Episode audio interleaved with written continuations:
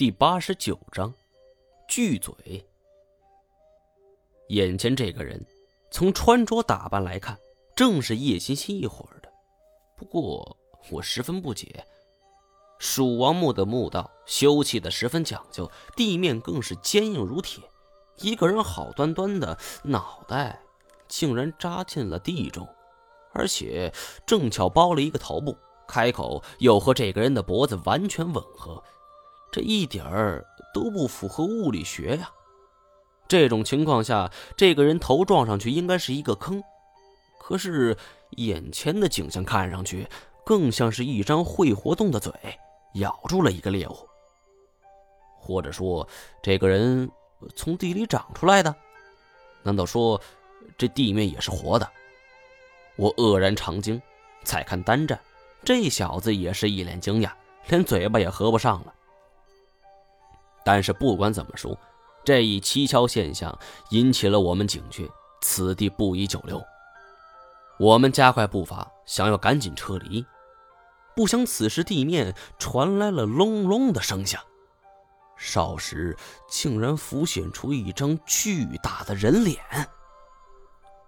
我和丹战面面相觑，不知该如何是好。面前这张巨脸奇长无比，嘴巴在我们脚下。鼻梁在我们正前方十米左右，一双眼睛虽然暂时看不到，但是想必距离不会太远。而更为惊悚的是，我们仔细观瞧之下，这张脸的嘴唇、鼻梁等器官是由百十张小心人脸组成。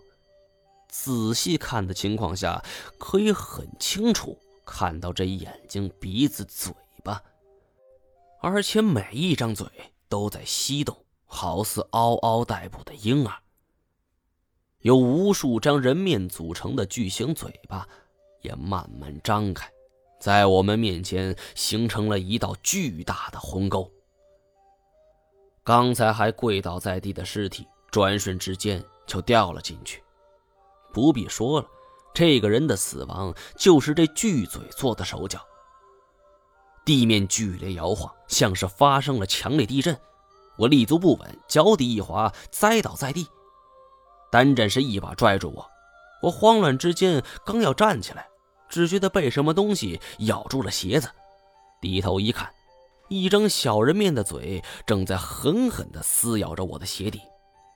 我不由庆幸，幸亏我穿的是特厚的防蛇靴，否则普通的鞋子哪儿经得起这番撕咬啊！只怕已经是脚破血流了。拉我起来，我们远离这张嘴，站直。地震般的摇晃终于结束了，我们却全然不敢放松警惕，因为横亘在我们面前的这张巨嘴，随时可能要了我们的命。这时，巨嘴里已经传来了搅动脆骨的声音，估计那哥们儿是没救了。头顶和两侧也传来了牙齿相击的声音。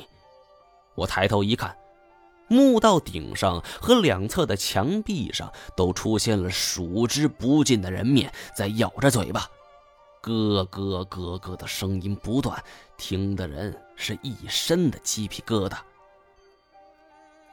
如今想要逃离此处，只有一个办法，就是想办法越过这张巨嘴。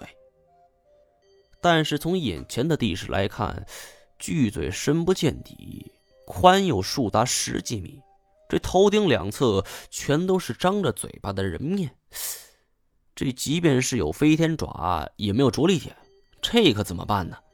还没容我细细思考，巨型人脸却突然迅速朝我游来，仿佛是一辆快速行驶的列车。我和单战一看，哪还能想对策呀？稍有犹豫，那就已经死了。我们是掉头就跑，也不明白这地方被蜀王施了什么魔咒。鸿沟随着巨型人脸的移动，朝着我们追了上来。而三面密布的小型人面发出的动静，更像是对我们的威慑和嘲讽，令人心头发颤。好不容易走来的路，现在又得往回跑。我不甘心就这么被赶出去，心想刚才一路上没见叶欣欣他们，而且爆炸声距离此地还有着一段距离，也就是说，他们一定过去了。虽然付出了人员伤亡，但是是怎么过去的呢？我们一直跑到怪手的所在位置，但是巨型人面还在穷追不舍，头顶和两侧的墙壁也在不断浮现着人面，对着我们还在那呵呵冷笑呢。我心底突然涌起了殊死一搏的决心，猛然刹住脚步，单战也停了下来，看着我。不跑了，娘的，我就不信咱们两个大老爷们还对付不了一堆烂石头。你说怎么办？我二话不说，用工兵铲撬开几块地砖，露出了松软的土质后，一把就将工兵铲插在上面，随机应变。说话间，人脸已经追了上来。